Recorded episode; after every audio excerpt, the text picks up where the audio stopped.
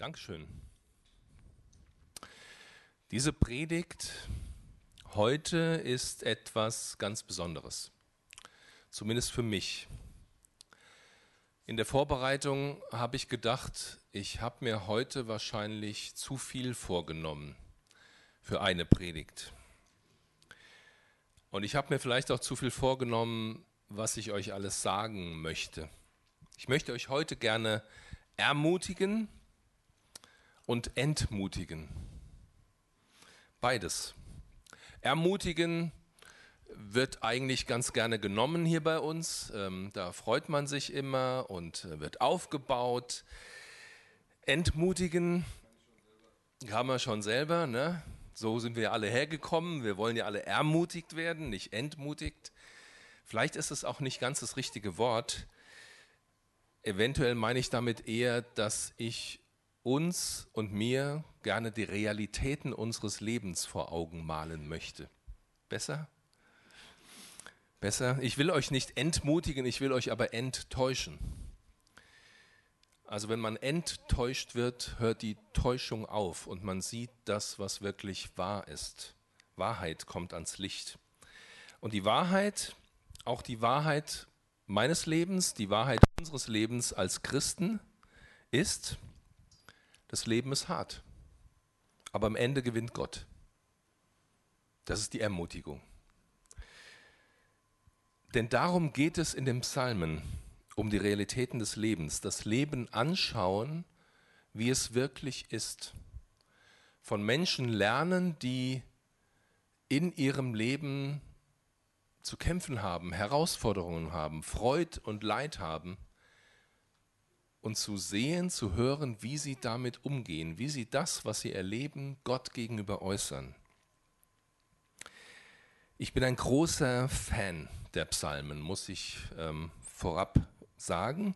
Dieses Buch voller Gebete, voller Lieder und Gedichte gibt mir Worte in den Situationen, in denen mir Worte fehlen oder in denen ich denke, meine Worte reichen nicht, die sind zu schwach oder ich habe sie schon zu oft gesagt.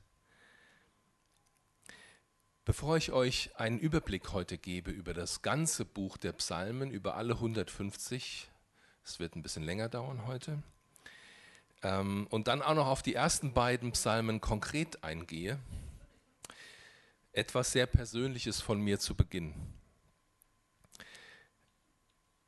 Ich weiß nicht, ob ihr das kennt, aber in meinem Leben gab es eine Zeit, in der mir die Worte gefehlt haben zum Beten. Wo ich nicht mehr wusste, was ich Gott sagen soll und wie ich es ihm sagen soll. Als sich meine Frau von mir getrennt hat, war ich ähm, durch, war ich am Ende. Es war eine lange Zeit, in der ich relativ sprachlos war Gott gegenüber. Mein Leben, so wie ich mir das vorgestellt hatte, mit Frau und Kindern, ähm, lag in Trümmern. Ich bin ausgezogen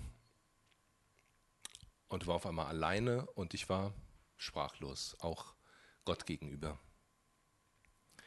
Und als ich nicht mehr wusste, was ich beten sollte, habe ich die Psalmen für mich entdeckt.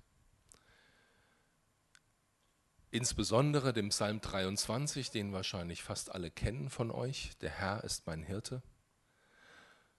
Und das ist etwas geworden in meinem Leben, was ich jeden Morgen tatsächlich jetzt bete. Bevor ich aufstehe, bete ich im Bett noch den Psalm 23, um mich zu verorten.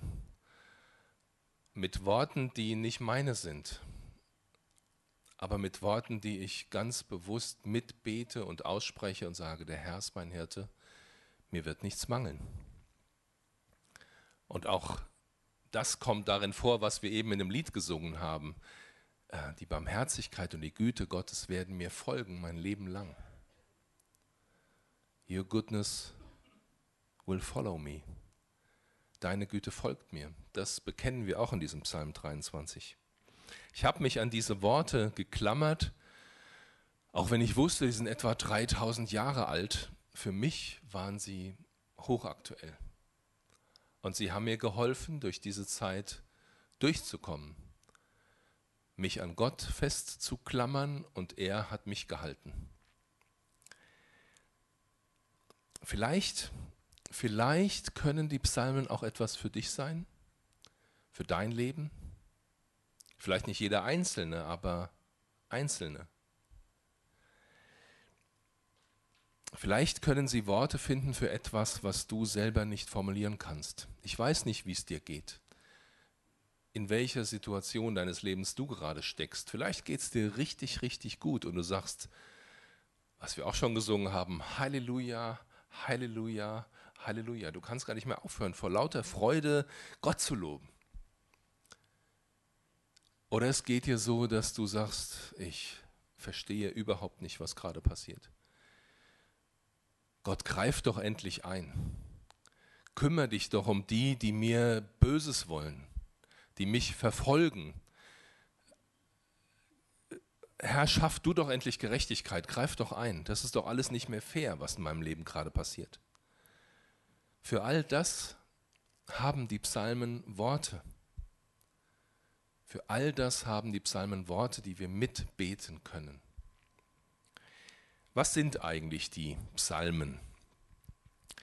Sie sind eine Zusammenstellung von 150 hebräischen Liedern und Gedichten, die aus allen möglichen Epochen der Geschichte Israels stammen.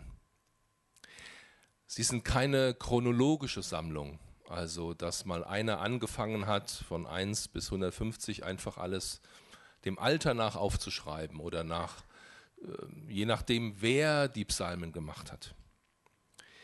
Die Psalmen sind eine Komposition, ein, ein Gesamtkunstwerk, was wir so eigentlich nie entdecken, wenn wir sie einfach lesen. Sie sind tatsächlich komponiert, so zusammengestellt, weil sie genau so ihre Wirkung entfalten und genau so ähm, dem Beter, dem Leser sagen, wer Gott ist und wie man zu ihm kommen kann. Manchmal macht es Sinn, sich einen Text vom Ende her anzuschauen. Ich weiß nicht, wie ihr das macht, wenn ihr zu Hause einen Krimi lest. genau. Manche gucken erstmal am Ende, ob es gut ausgeht und dann entscheiden sie sich, vorne anzufangen. Wird der Böse geschnappt und ähm, äh, kommt der Gute ans Ziel, kommt er durch und gibt es ein Happy End? Ähm, manche gucken sich nur Filme an, die ein Happy End haben. Und manche lesen auch so ihre Bücher. Auch bei den Psalmen macht es Sinn, auf das Ende der Psalmen zu gucken, auf die letzten Psalmen. Ich meine, vielleicht kennt ihr auch die Geschichte von diesem Typ, der eine Bibel geschenkt bekommen hat und gesagt bekam, lies mal, lies mal. Und der hatte einfach nicht die Geduld, vorne anzufangen. Ja, erste Mose, zweite Mose, dritte, das zieht sich. Ne? Und die ganzen Gesetze dann da und ach, das zieht sich. Und er hat entschlossen, ich guck mal hinten. Ich guck mal hinten. Und er liest die Offenbarung. Und als ihn seine Freunde nach zwei Wochen fragen, na, ähm, wie ist das mit Bibellesen, sagt er, ich habe geguckt am Ende, Gott gewinnt. Gott gewinnt. Und in Psalmen läuft es sehr, sehr ähnlich. Äh, wie gesagt, sie sind eine Komposition, eine bewusste Zusammenstellung, mit der ein Ziel verfolgt wurde. Das Ziel, das die Psalmen erreichen wollten, heißt Halleluja. Gelobt sei Gott. Das erkennt man an den letzten fünf Psalmen, 146 bis 150. Die starten alle mit diesem Wort Halleluja. 146, 47, 48, 49, 50. Halleluja. Halleluja ist eine Aufforderung an eine Gruppe von Menschen, Gott zu loben. Halleluja.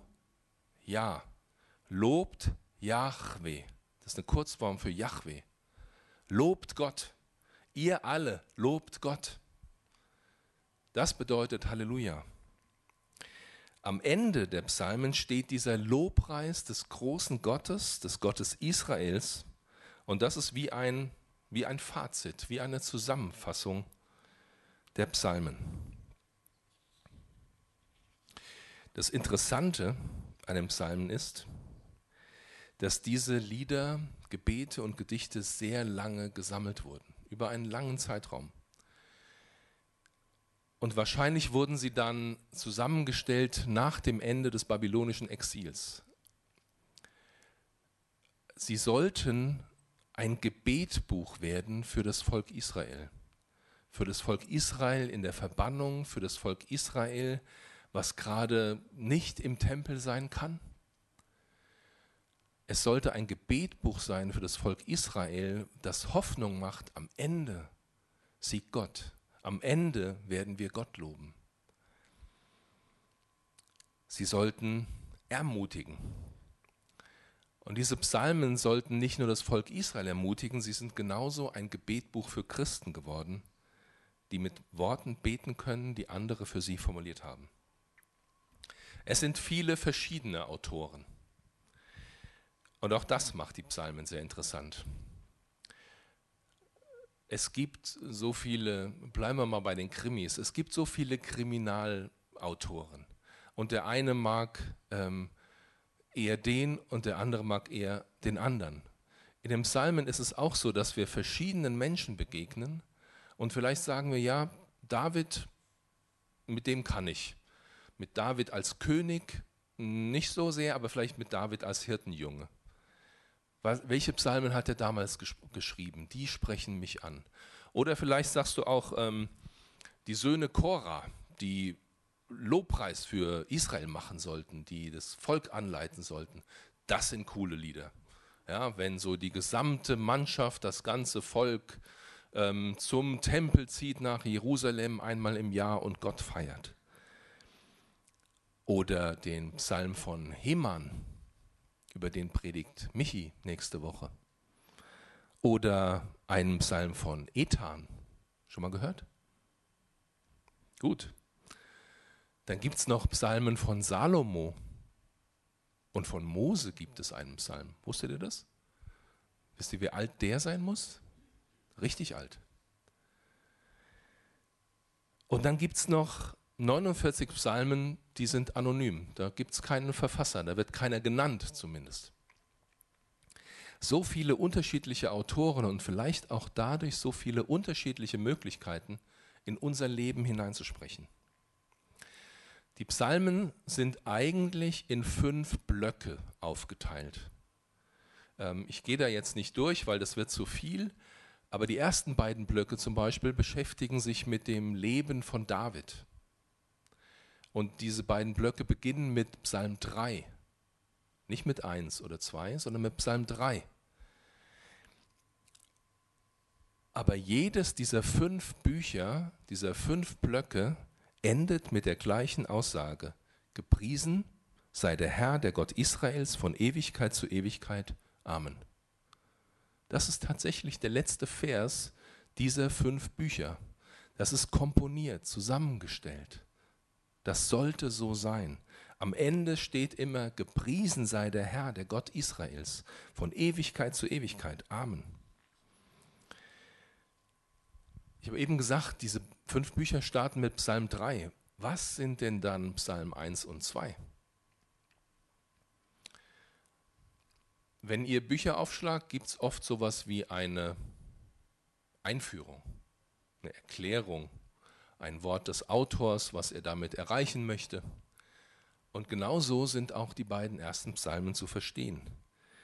Sie sind von unbekannten Verfassern. Es ist nicht genannt, wer sie geschrieben hat. Psalm 1 haben wir eben gehört in der Lesung.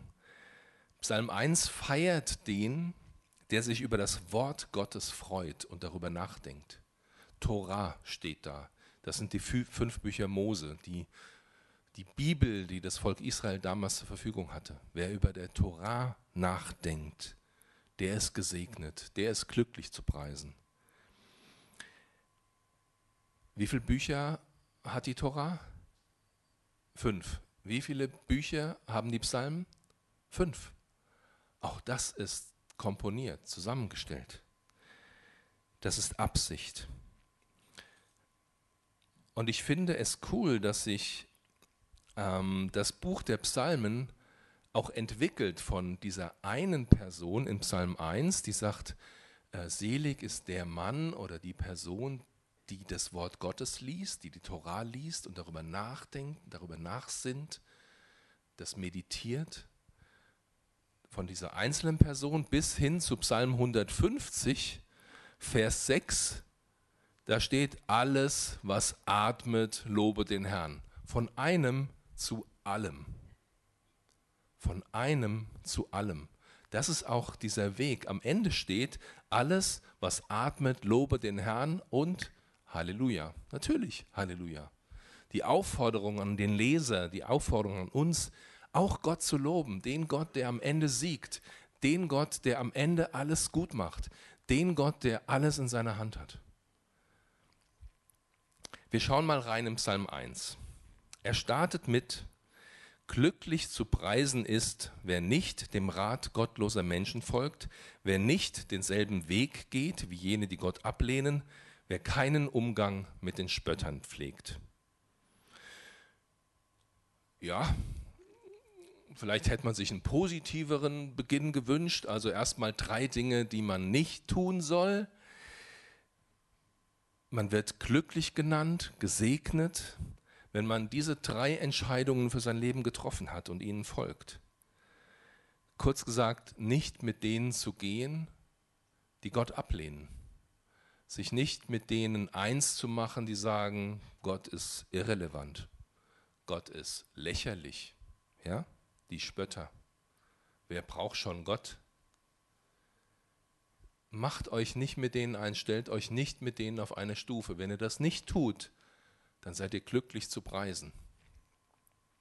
Stattdessen ist dieser Mann oder diese Person glücklich zu nennen, weil er sich auf das Wort Gottes konzentriert und darüber nachdenkt. Vers 2. Glücklich zu preisen ist, wer Verlangen hat nach dem Gesetz des Herrn und darüber nachdenkt Tag und Nacht. Wow. Das Wort Gottes steht ganz am Anfang der Psalmen das, was Gott schon gesagt hat, was schon aufgeschrieben ist, ist so wichtig, dass wir es bewegen sollen, darüber nachdenken sollen, Tag und Nacht. Es soll uns prägen, es soll unseren Alltag bestimmen. Und wenn das so ist, dann sind wir glücklich zu preisen. Die Konsequenz des Nachdenkens über das Wort Gottes ist Frucht, frische, gelingendes Leben. Vers 3. Er gleicht einem Baum, der zwischen Wasserläufen gepflanzt wurde. Zur Erntezeit trägt er Früchte und seine Blätter verwelken nicht. Was ein solcher Mensch unternimmt, das gelingt. Ich wäre auch lieber der in Vers 3 als der, der in Vers 1 genannt ist. Ich möchte, dass mein Leben gelingt. Ich möchte, dass mein Leben Frucht bringt. Dass es gute Frucht bringt dass es nicht egal ist, ob ich lebe oder nicht. Wie geht's dir? Dieser Psalm ist eine Herausforderung, ähm, sich zu entscheiden, welchen Weg man gehen will. Und du darfst es entscheiden. Und es wird sich auswirken auf dein Leben. Das war der schöne Teil des Psalms. Und nun kommt die Gegenseite, Vers 4. Ganz anders ist es bei den Gottlosen. Sie gleichen der Spreu, die der Wind wegweht. Darum können sie auch nicht bestehen, wenn Gott Gericht hält. Wer Gott ablehnt, hat keinen Platz in der Gemeinde derer, die nach seinem Willen leben.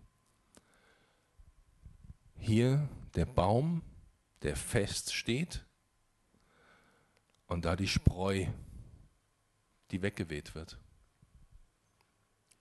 Hier der Mann, der sein Haus auf Stein baut und hier der Mann, der sein Haus auf Sand baut. Das eine bleibt stehen und das andere wird weggeweht. Nach meiner Einschätzung, meinem Eindruck nach, ist die Bibel sehr, sehr deutlich darin, dass es ein richtigen Weg gibt und einen falschen Weg. wir haben die Entscheidung. Es gibt einen Weg zum Leben und es gibt einen Weg, der nicht zum Leben führt, sondern zum Tod. Es ist mir vollkommen unerklärlich, wie man darauf kommen kann, dass Gott einfach allen gnädig sein wird, egal wie sie zu ihm stehen. Gott ist ja Liebe. Gott wird alles mit seiner Liebe zudecken und egal was wir gelebt haben, egal was wir geglaubt haben, egal was wir gewollt haben, Gott liebt uns ja so sehr. Gott liebt uns so sehr, dass er uns ernst nimmt, dass er nach unserer Entscheidung fragt und dass er uns das auch beschreibt. Er sagt, hier ist der gute Weg, der zum Leben führt. Und das ist der schlechte Weg, der zum Tod führt. Gott ist Liebe, ja. Deswegen hat er seinen Sohn, Jesus Christus, in diese Welt gesandt. Deswegen feiern wir Weihnachten. Dieser Sohn Gottes hat unsere Schuld auf sich genommen, ist dafür gestorben, damit wir wieder mit dem Vater Verbindung haben können. Aber wer das nicht glaubt, wer das nicht will, wer meint selber zu genügen, wer meint Gott nicht zu brauchen, der wird nicht bestehen, wenn Gott einmal Gericht hält, wenn das Ende gekommen ist. Das sagt die Bibel. Der Kern der christlichen Botschaft sagt, dass die gerettet sind, die annehmen, dass Jesus Christus für sie bezahlt hat. Die müssen nicht mehr sterben, denn Jesus ist für sie gestorben. Der Psalm 1 endet mit der Aussage, dass es zwei Wege gibt, abhängig von der Entscheidung, die wir treffen. Vers 6. Der Herr wacht schützend über dem Weg der Menschen, die seinen Willen tun. Der Weg aber den die Gottlosen gehen, führt ins Verderben. Sehr deutlich, sehr klar. Eigentlich kein Raum für Interpretation. Psalm 2, wir gehen einen Schritt weiter, ist eine poetische Betrachtung von Gottes Versprechen an David. In 2 Samuel 7 spricht Gott davon, dass einmal dieser messianische König kommen wird. Er wird einmal einen König schicken, der regieren wird und sein Reich ist voller Friede, sein Reich ist gut. Und er wird die Rebellion und das Böse besiegen. Das ist die Aufgabe dieses Königs, der sein Reich aufrichten wird.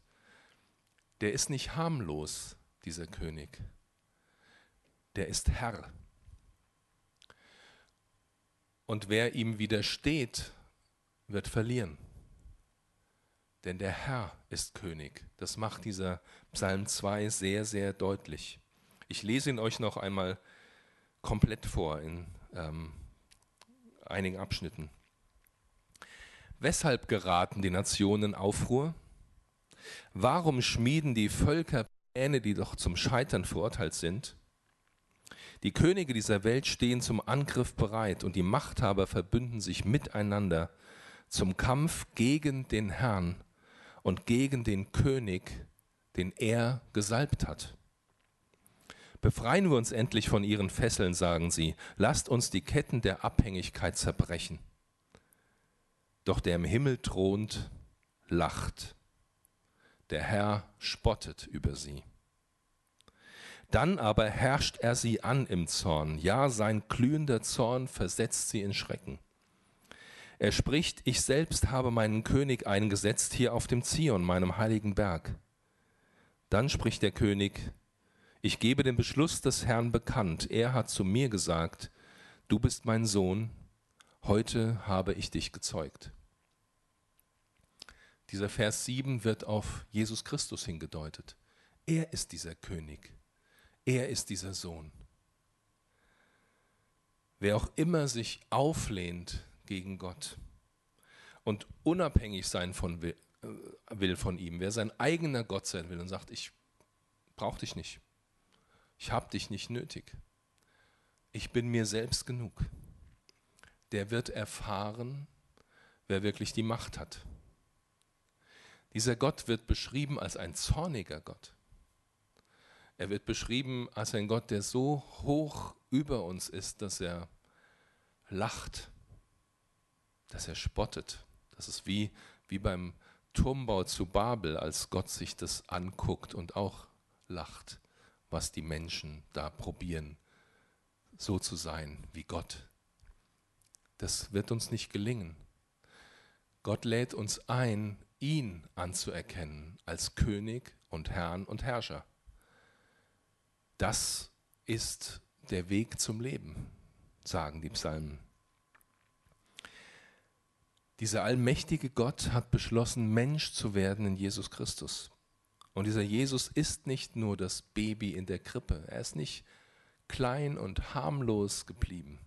Er ist der Herr, dem Gott alles in die Hand gegeben hat. Das sagen die Verse 8 und 9 deutlich. Nenne mir deine Forderung, ich will sie erfüllen. Ich gebe dir alle Nationen zum Erbe. Die Erde bis an ihr äußerstes Ende soll dein Besitz sein. Zerschmettere die Völker mit eisernem Zepter. Zerschlag ihren Widerstand, wie man ein Tongefäß zerschlägt. Wow. Hören wir nicht so gerne solche Sätze? Ne? Ist nicht ermutigend, ist nicht so aufbauend. Aber dieser Psalm macht deutlich, dass das nicht die Absicht Gottes ist mit uns. Es ist auch nicht die Absicht Gottes, die Völker zu zerschlagen oder ähm, alles kaputt zu machen. Das ist nicht die Absicht Gottes, sondern er will immer retten. Er will immer helfen. Er zeigt einen Weg zur Rettung. Aber die Konsequenz, wenn man diesen Weg nicht geht, ist Tod, ist Zerstörung, ist Kaputtgehen. Er hat alle Macht, aber er liebt, er will retten, er wirbt um uns, er warnt uns, er lädt uns ein. So ist unser Gott. Und deswegen geht dieser Psalm auch so zu Ende. Und nun kommt zur Einsicht, ihr Könige der Welt. Lasst euch warnen, ihr auf Erden. Ja, da sagt Gott, seht es doch bitte ein. Ich möchte euch gewinnen. Folgt mir. Dient dem Herrn mit Ehrfurcht, zittert vor ihm und jubelt ihm zu. Dieses Gott zujubeln, da sind wir manchmal ziemlich gut. Vor Gott zu zittern, haben wir verloren. Aber unser Gott ist ein allmächtiger Gott, ein ewiger Gott ein herrlicher Gott. Er ist so weit weg von uns und er kommt uns in Jesus so nah. Das dürfen wir nicht vergessen, wenn wir mit ihm reden. Wir dürfen ihn Abba nennen, Papa, Vater. Die, die zu ihm gehören, dürfen ihn so nennen. Alle anderen werden eine Herrlichkeit erleben, die sie nicht aushalten. Wisst ihr, wenn wir in diesem Leben schon nichts mit Gott zu tun haben, wie soll dann eine Ewigkeit bei Gott aushaltbar sein? Wenn wir in unserem Leben durch den Tag gehen und Gott einen guten Mann sein lassen, und er nichts mit uns zu tun hat in unserem Alltag, wie wollen wir eine Ewigkeit bei ihm ertragen in seiner Nähe? Wie soll das funktionieren?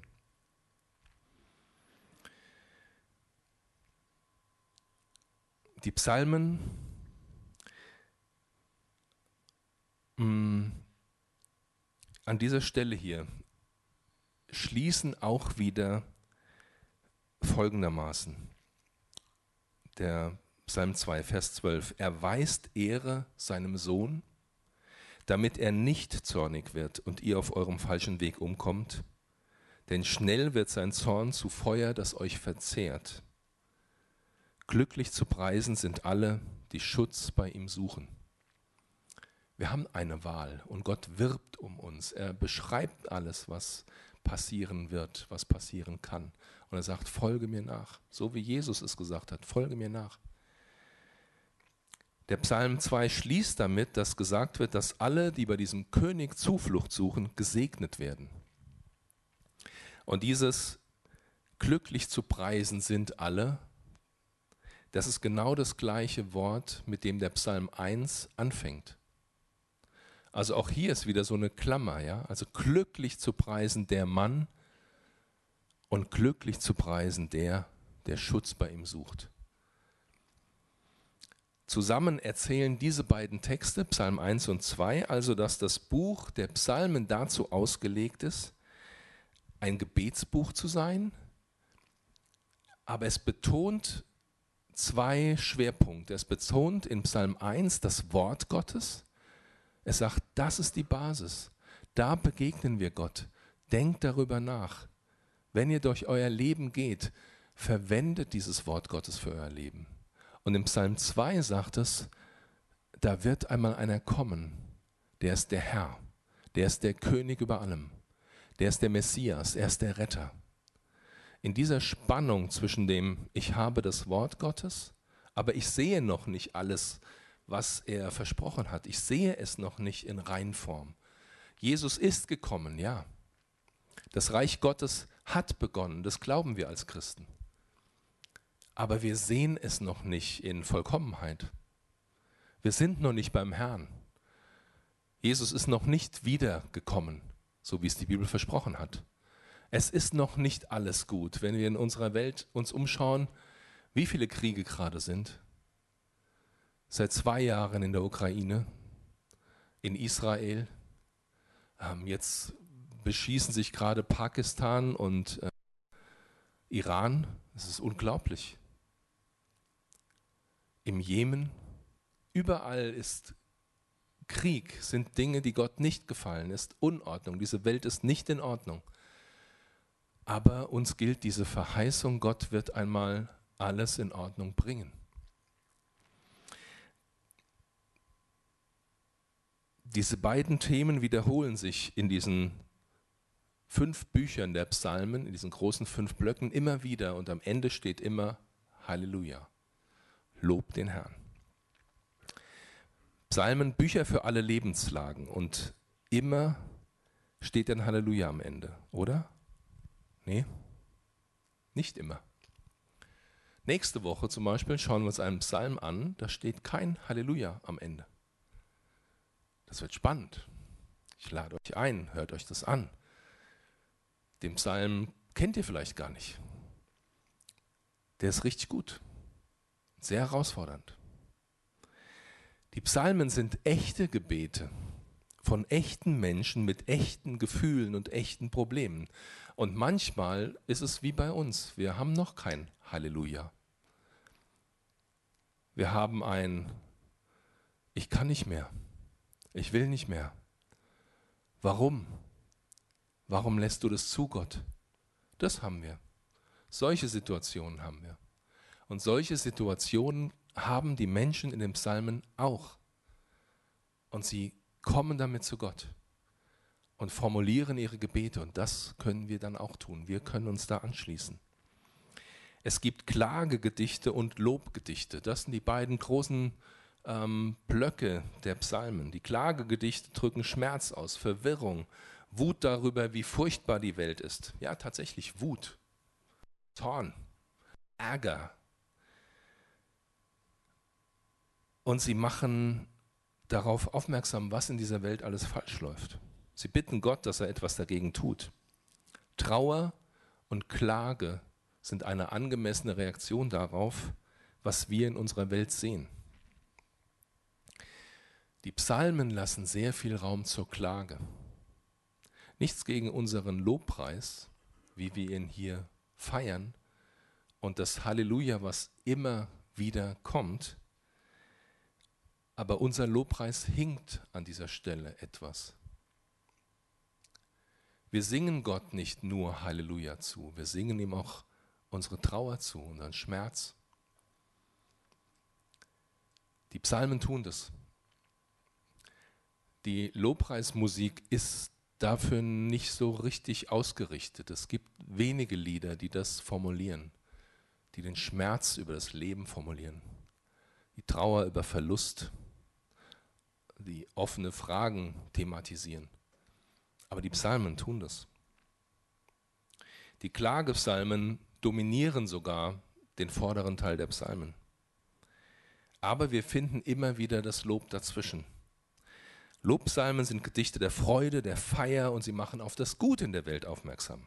Sie erzählen, was Gott in unserem Leben getan hat und danken ihm dafür.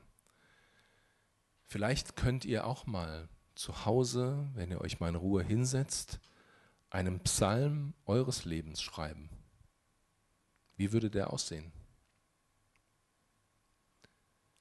Sinnt mal darüber nach, denkt mal darüber nach, was Gott in eurem Leben getan hat. Oder was ihr von ihm erwartet, was ihr von ihm erhofft. Schreibt das mal auf und sagt das Gott. Schreibt mal einen persönlichen Psalm zu Hause. Formuliert, was, was ihr Gott sagen wollt. Die letzten beiden Bücher der Psalmen sind voll von Lobpsalmen. Und es endet alles mit diesem fünffachen Abschluss, ähm, mit dem Halleluja-Abschluss. Auch hier wieder fünf. Dieser Wechsel von der Klage zum Lob, der kommt immer wieder vor in dem Psalmen. Er erzählt uns auch etwas über das Wesen des Gebets. Ich weiß nicht, wie es dir geht, aber wenn ich bete, fange ich meistens mit meinen Bitten an. Ich habe es immer noch nicht so richtig gelernt, zuerst zu danken.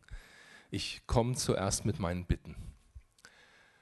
Aber wenn die durch sind, dann erinnere ich mich daran, dass ich zu einem Gott komme, der Gebet hört. Dass ich zu einem Gott komme, der mich bis hier heute gesegnet hat, der mir Gutes getan hat, der mir hinterhergegangen ist, der mich zurückgeholt hat, der mich ermutigt hat, und dann sage ich ihm die guten Dinge. Wenn wir auf dieses messianische Königreich hoffen, wenn wir darauf hoffen und glauben, dass Jesus einmal wiederkommt, dann leben wir in dieser Spannung von, wir haben noch nicht alles, aber wir glauben, dass Gott einmal alles gut machen wird. Die Psalmen bringen uns bei, den Schmerz in unserem Leben nicht zu ignorieren, sondern ihn zu Gott zu bringen aber sie bringen uns auch bei, dass biblischer Glaube nach vorne schaut, auf das, was kommt. Und Jesus kommt. Die Herren dieser Welt gehen, unser Herr kommt. Unser Glaube schaut nach vorne auf das Versprechen von Gottes zukünftigem Königreich. Und deswegen hat all das in diesem Psalmen Platz. Tora, das Wort Gottes, und der Messias, Klage und Lob, Glaube und Hoffnung, all das steht in den Psalmen. Die Psalmen sind für mich Gehilfen des Glaubens. Sie helfen mir zum Glauben. Mit einem Buchstaben mehr wird aus Gehilfen Gehilfe. Mir hat mal jemand gesagt, Psalmen sind für ihn, das hat mir sehr gut gefallen, der Rollator des Glaubens. Er kann sich darauf stützen, auch wenn er selber schwach ist, und er kann weitergehen. Die Psalmen sind eine Gehhilfe des Glaubens. Da, wo ich selber nicht mehr weiter kann, kann ich mich auf die stützen, die Gottes Güte schon erfahren haben und formuliert haben. Und dann gehe ich weiter, weil ich weiß, am Ende wird Gott gewinnen. Das Ende ist schon klar. Die Psalmen sagen deutlich, Gott ist wirklich für alle Lebenslagen da. Aber vielleicht kämpfen wir noch damit, das zu glauben. Wir kämpfen noch damit, diesem Gott zu vertrauen. Ich habe heute viel erzählt, aber ich möchte euch einladen, diesem Gott zu vertrauen vielleicht zum ersten Mal, vielleicht wieder neu. Und seiner euer Leben wirklich auf seine Güte zu setzen. Er ist gut. Und er ist gut für jeden Tag. Seine Liebe ist ausreichend für jeden neuen Tag. Seine Liebe ist ausreichend für das, was heute noch kommt. Und seine Liebe ist morgen früh neu für dich da. Die Güte des Herrn hat kein Ende.